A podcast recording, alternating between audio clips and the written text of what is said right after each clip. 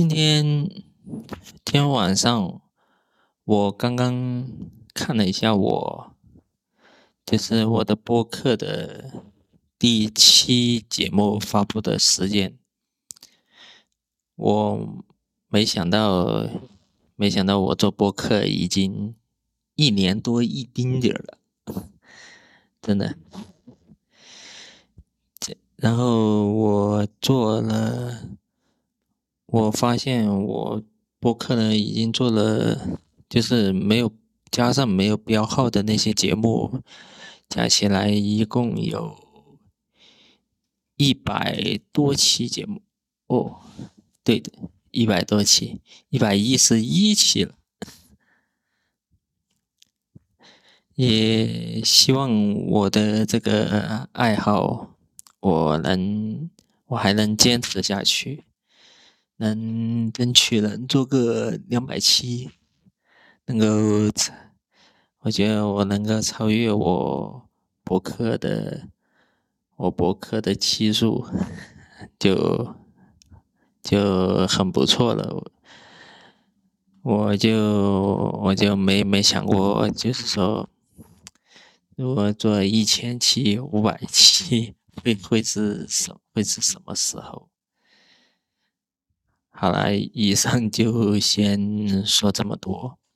呃，这期上期的话，上期的提要就是，上期我是坐飞机，就是就是品鉴了一下成都航空的这个座椅啊这些的这些服务的。嗯，这一期呢就不说那飞机上的事，飞机的体验了。这期就说一下我的，我的这个就是对于西北，就对兰州的两个两个印象吧。嗯，首先第一个印象就是黄，就是到处都是，到处都是黄颜色，都是一一样的颜色，很少有绿色。这一点呢，我就想到了一部我没看过，但是我听听过的一部电影的名字，那叫《火星救援》。嗯，《那火星救援》里面火星的那种质感，就跟我在，就跟我在，就是从从飞飞机到了兰州之后，我。我坐动车从兰州的机场站出来，看看到的景色就是这样的景色。然后从从我从我初中的时候，我高中时候我学地理的时候，我就我就知道说是像兰州这些地方就是。属于黄土高原，就是有那种千沟壑、千沟万壑的结那种地形。这次坐飞机的时候，也算是很幸运的，就看到了这么那么震撼的一幕。可惜我的手机拍的很不争气，只能是那种勉强能看的。嗯，说说说完之后，就是就是简单说一下我从机场出来的情况。我下飞机的话，我是从兰州机场的 T 下的，然后 T 幺机场，我我以为我下了之后，我会我能够就是说能够坐。坐动车还有机场大巴，能够很快的，能够很快的能够离开机场的，没想到，没想到指示机场的指示牌就赫然的，赫然的就让我带我引导到了 T 二航站楼，原来动车站还有机场大巴这些。全在 T 二的候机楼里面，然后 T 一候机楼外面，这是一片广袤的工地，然后就是外面就就是那个雕塑外面，就是一一圈的围板，可能是可能是修修铁路的关系吧，反正反正我不确定，反正我就跟着那指示牌一直走。走到一个地，走到 T 二航站楼里面了，才看到，才看到就是兰州的机场的城际铁路的火车站的入口。嗯，由由于我去的，我当时去的时间正好是，正好是上一班车走了。走了差不多二十多分钟，然后下一班车又要等的话，要等半个小时的时候，所以呢，我就只能在机场的那个火车站里面，我就坐在那个，我坐在那个按摩椅上去看视频。为为啥我不坐其他座位的？因为。那个机场的火车站实在是太小了，小到那里面的那种普通的座椅都已已经是坐满了人。然后我坐在那个按摩椅，一开始他还可以给我坐一下的，然而，然后过了没多久，在他在那个按摩椅不耐烦的一次次催促之下，那个按摩椅居然自启动了。我就趁着他自启动的时候，嗖的嗖的起起身离开了。然后离开之后，我也我就我就一直在这个机场火车站里面刷视频，然后直到直到那个机场的那个那个城际列车开始检票的时候，我才。放下我的手机，我才去检票。机场嘛，难道机场的那个成绩啊，我友情提示一下，它并不是那种滚滚动发车的类型，它是属于它是属于按时间段，它是有固定的时间段的，这点一定要注意。结果第二天。第二天我下午看完展览，我从就是我从那个就是就是那个纯纯包的那个酒店，也就是我住过酒店，我走过去，我走过去兰州西站，结果就是由于那个那个城际的那个车是要晚上六点晚上六点五五十多分他才出发。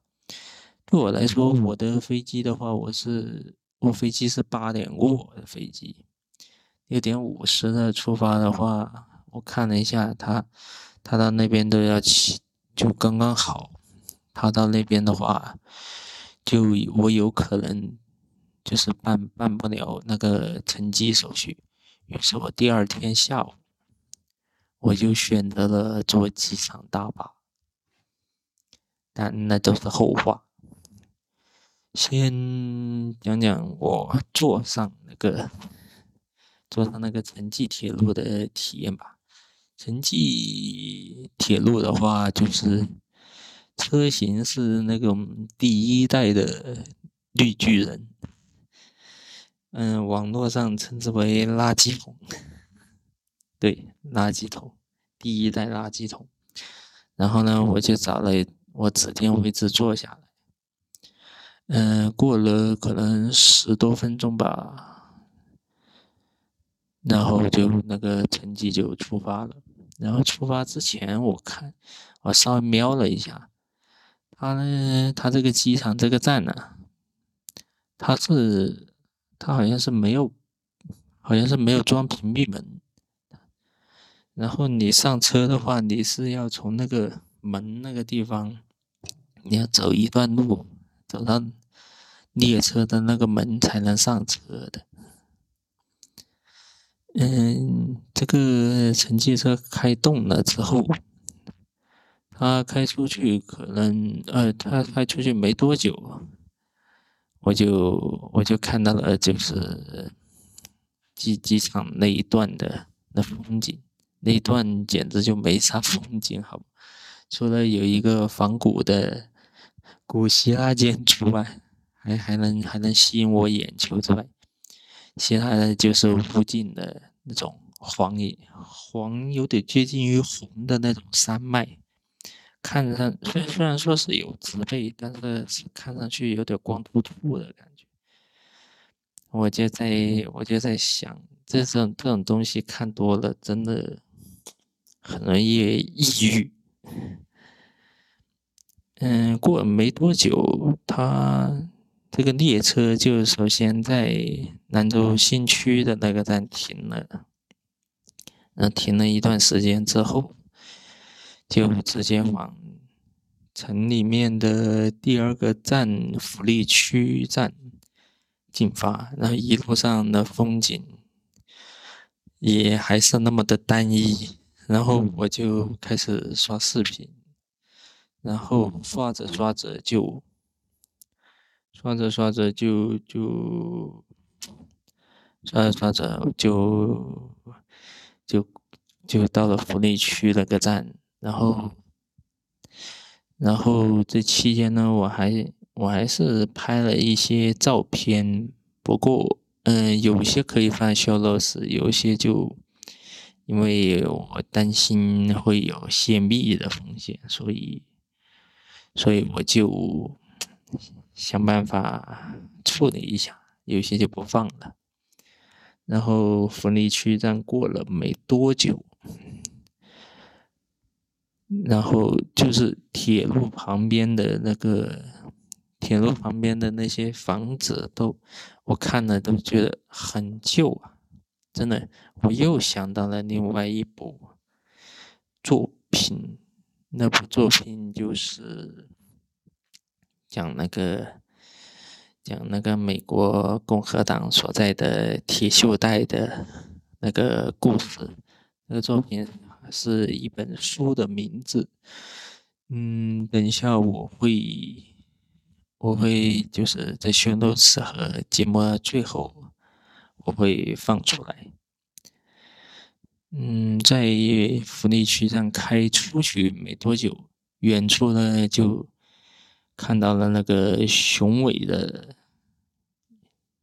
雄伟又巨大的万达广场，还有，还有那个什么，还有一个金灿灿的建筑。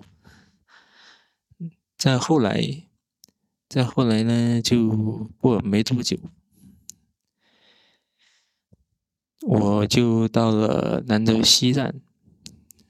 嗯，我。我订了一个在兰州西站比较离它比较近的酒店。嗯，酒酒店的话，其实离兰州西站并不远，我就走过去就走过去就 OK 了，十多分钟吧，反正走过去也不远。只是这走过去呢，需要一点勇气。由于那那段路中间有一段路，它它它是没有什么没人行道特别窄。我的话，我每每走几步，我都要看一下身后有没有什么车啊这些往我这个方向开。如果如果有车往我方向开的话，我就会立马往。立马往人行道的最深处走，就这样过了十多分钟，我就到了我在兰州下榻的那个酒店。那个酒店嘛，价格价格虽然说在在我看来是有点贵，但是呢，那酒店的位置还是不错的，你你那个高铁。高铁站近，然后呢，离我离我所在的那个就是第二天去的博物馆也近，甘肃省博物馆近，还有离地铁站也近。总的来说还是不错的。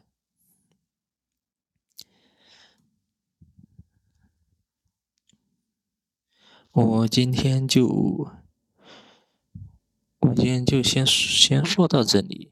嗯，等我入住了那个酒店的时候，那已经是晚上的六点多了。第一天下午就这么虚无的过去。下期预告就是兰州第一天晚上的。夜生活，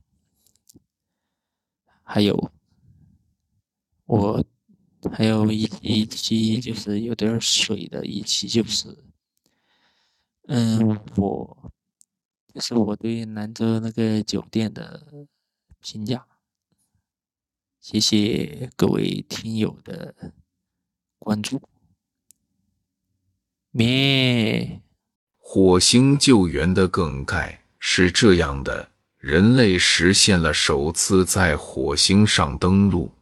美国宇航员马克·沃特尼·马特·达蒙氏，他与其他五位宇航员遭遇巨型风暴，外太空之旅只能提前结束。他因为被误认为无法生还而被留在火星，成了太空鲁滨逊。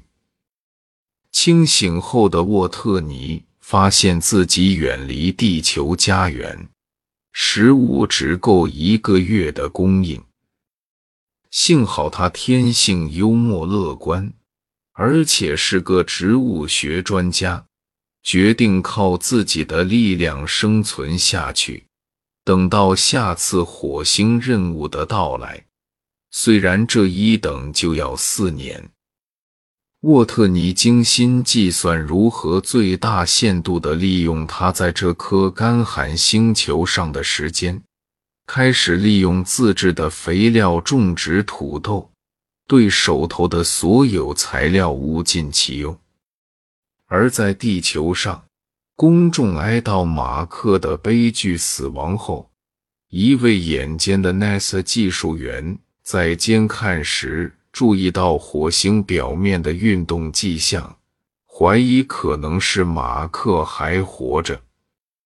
双方重新取得联系后，火星救援任务由此启动。